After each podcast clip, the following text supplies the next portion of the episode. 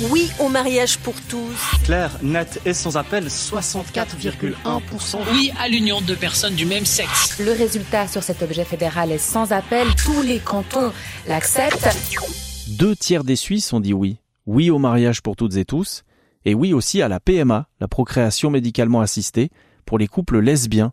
Deux femmes mariées pourront donc désormais recourir au don de sperme en Suisse pour avoir un enfant, alors que jusqu'à maintenant, elles devaient s'exiler en Belgique ou en Espagne. La Suisse a donc rattrapé son retard sur cette question par rapport à ses voisins, France, Allemagne, Espagne, Irlande, Portugal, Autriche, Pays-Bas. Mais maintenant, ce sont les banques du sperme qui ont peur d'avoir du retard. Et oui, parce qu'il va leur falloir des donneurs. Et où est-ce qu'on va trouver tout ce sperme hein?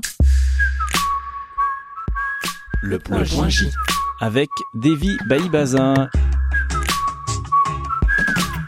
Et avec en ligne tout à l'heure Vanessa, conçue par PMA, qui va nous expliquer pourquoi elle a voulu entrer en contact avec son père biologique, mais d'abord et surtout, entrons dans le cabinet du docteur Wirtner. Bonjour Daniel. Bonjour. Daniel Wirtner, vous êtes spécialiste en médecine de la reproduction à Lausanne. Oui, donc je suis gynécologue et effectivement je suis spécialiste en médecine de la reproduction. Je m'occupe de tous les traitements de procréation médicalement assistés et aussi de la banque de sperme. Et qui s'avère être la principale banque de sperme en Suisse romande. Il y en a une au CHUV également, mais avec un volume d'activité, si je puis dire, nettement moins important.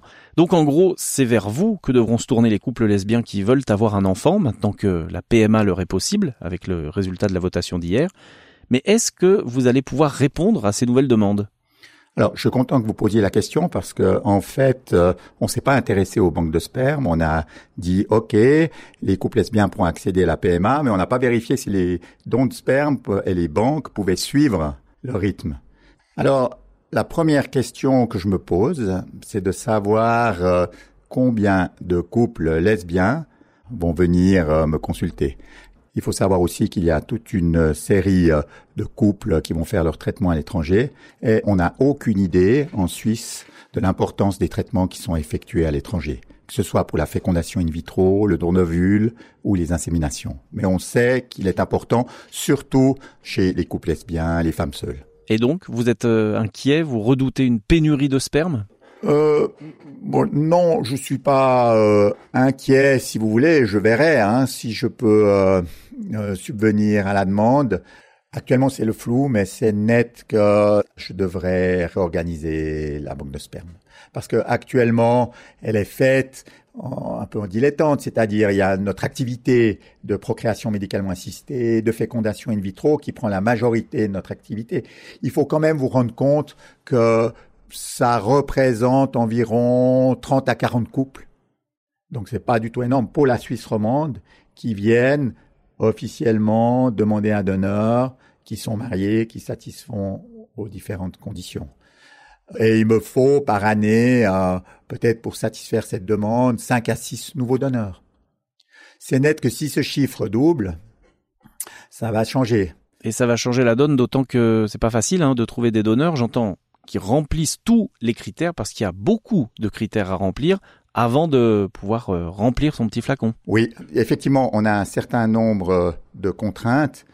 D'abord, il y a des limitations médicales. Quand un homme vient ici pour être donneur, ben, il y a un certain nombre de questions qui sont posées. Puis de temps en temps, on s'aperçoit qu'il y a un risque de transmission de maladies génétiques. Par exemple, euh, le père avait un cancer du côlon, le grand-père avait un cancer du côlon. Ben, malheureusement, je ne peux pas accepter le donneur dans ces conditions.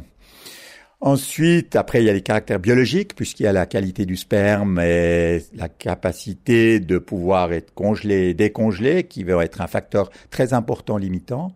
Et malheureusement, il y a toute une série de ces hommes de bonne volonté qu'on ne peut plus garder parce que la qualité du sperme diminue euh, de façon très importante. Et il faudrait qu'ils fassent peut-être cinq dons pour qu'on puisse faire une insémination ce qui n'est absolument pas euh, rentable et possible. Mais ça, c'est un phénomène national. Hein. Depuis plusieurs décennies, la qualité du sperme est en baisse. J'ai retrouvé une étude de 2019 qui disait que 60% des jeunes Suisses se trouvent désormais en dessous des normes de l'OMS en termes de nombre de spermatozoïdes par millilitre. Absolument, et dans le monde, euh, c'est quelque chose qui est décrit, qui a été publié. En tout cas en Europe. Puis une fois que le donneur a passé cette étape, après il y a une prise de sang qui est faite et on doit vérifier qu'il n'est pas porteur de maladies sexuellement transmissibles. Et on fait aussi un examen génétique, on vérifie que les chromosomes sont le nombre est normal et qu'il ne porte pas une maladie qui est fréquemment rencontrée, enfin fréquemment rarement, qui est la mucoviscidose chez les caucasiens. Donc une fois que tous ces tests ont été faits, qui bien sûr sont gratuits pour le donneur, et que tout est normal, il peut commencer à donner. Alors, je demande au donneur de donner un minimum de 10 fois. Au bout de 10 fois, ce qui peut prendre un certain temps, parce que ça peut être au minimum, je pense, une fois par mois. Donc, vous voyez qu'on est déjà presque 6 mois, 9 mois avant qu'il ait terminé. Une fois qu'il a donné son dernier don, il doit faire une prise de sang pour vérifier qu'il n'a pas contracté une maladie sexuellement transmissible dans l'intervalle, qui doit être faite trois mois après le dernier don. Donc on arrive, si vous voulez, à peu près à une année. D'où la latence entre le moment où euh, je vais avoir la demande et le moment où j'aurai assez de donneurs. Et cette euh, latence, elle vient s'ajouter à d'autres contraintes législatives cette fois. Hein. Le don de sperme est très encadré dans la LPMA, la loi sur la procréation médicalement assistée. Alors oui, dans la loi, euh, le nombre maximum d'enfants issu d'un don est de 8. Ce chiffre a été calculé pour éviter les risques de consanguinité. C'est un chiffre très théorique, hein, il ne faut pas me demander comment ça a été calculé. Mais je suis confronté aussi à, à d'autres problèmes légaux. D'abord, contrairement au sang qui doit être utilisé pendant une certaine période, après on ne peut plus l'utiliser, le sperme, il n'y a aucun problème, il peut être congelé de nombreuses années on peut congeler le sperme 20 ans euh, sans aucun problème. Mais la loi m'impose de redemander au bout de 5 ans si le donneur est toujours d'accord pour que j'utilise euh, ces gamètes. Et ces donneurs, euh, généralement, sont mobiles, ont disparu, et je peux pas les recontacter après cinq ans pour toute une partie. Environ la moitié, j'arrive plus à les recontacter. Ils ont changé d'adresse email, ils ont plus le téléphone. Je suis obligé de détruire. Donc leur don est perdu. Donc leur don est perdu. Et puis il y a l'après. Hein. Un don de sperme, c'est pas anonyme, c'est plus anonyme. Depuis 2001, l'enfant né d'une PMA en Suisse peut, à ses 18 ans, chercher à connaître son père biologique. Une démarche qui permet de boucler la boucle, en tout cas pour Vanessa, elle est genevoise, elle a 37 ans, et c'est seulement il y a deux ans qu'elle a appris qu'elle et sa sœur étaient nées d'un don de sperme, et elles ont voulu partir à la recherche de leur donneur. Bah, c'est un peu bizarre, en même temps ça change rien, ça n'a rien changé entre mes parents et nous, enfin l'amour qu'on se porte, ça n'a absolument rien changé, mais d'un coup ça réécrit toute notre histoire en fait, euh, on se réalise qu'on est là grâce à une troisième personne complètement inconnue, donc ça c'est ce côté-là qui est très bizarre. Bah oui, cette personne, euh, on a quand même la moitié de son ADN. Donc en effet, pour des questions un peu identitaires, savoir euh, d'où on vient, on a des traits physiques, euh, des parties de notre caractère qui sont innés. Chaque histoire est différente. Il peut y avoir des enfants qui savent depuis toujours et qui voudront, comme moi, absolument savoir qui est ce donneur. Et peut-être d'autres qui savent depuis qu'ils sont tout petits et du coup, ça a moins d'importance. Je suis une personne assez curieuse de nature, donc je pense que de toute façon, j'aurais voulu en savoir plus, j'imagine. Et vous l'avez retrouvé finalement? Oui, alors finalement, euh, on a retrouvé cet été, après deux ans de recherche environ. Nos donneurs sont des frères et on a retrouvé le donneur de ma sœur qui était d'accord de se mettre en contact avec nous, mais mon donneur ne veut pas de contact. Donc j'ai pu avoir des informations sur mon donneur et on a pu rencontrer le donneur de ma sœur, mais déjà de savoir euh, voir des photos de la famille qui y sont, ça même si je le rencontre pas, j'ai déjà tellement de, de, réponses à mes questions que voilà, c'est clair idéalement pour vraiment boucler la boucle, j'aurais bien voulu le rencontrer et juste lui dire merci. Parce que grâce à lui euh, je suis là aujourd'hui, mais euh, voilà, j'ai bien compris que ça lui appartenait finalement de pas vouloir nous connaître. Et puis euh, je respecte. Docteur Wirtner, le fait que le don de sperme ne soit pas anonyme, justement, est-ce que vous pensez que ça, ça peut en refroidir certains? Alors, si vous voulez, moi, je m'occupe de la banque de sperme depuis 1998. Euh, Donc, j'ai vécu le changement de loi accepté par le peuple, la levée de l'anonymat du donneur vis-à-vis de l'enfant est entrée en vigueur le 1er janvier 2001.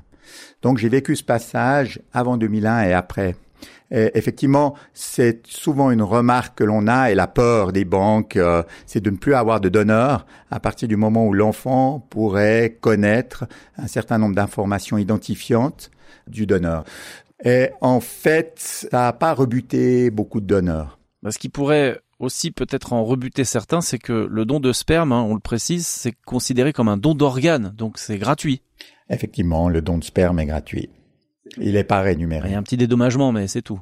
Oui, il y a un dédommagement qui est donné, mais qui est vraiment limite pour les frais de déplacement et le temps passé. Euh, disons, on va pas faire fortune en allant donner son sperme.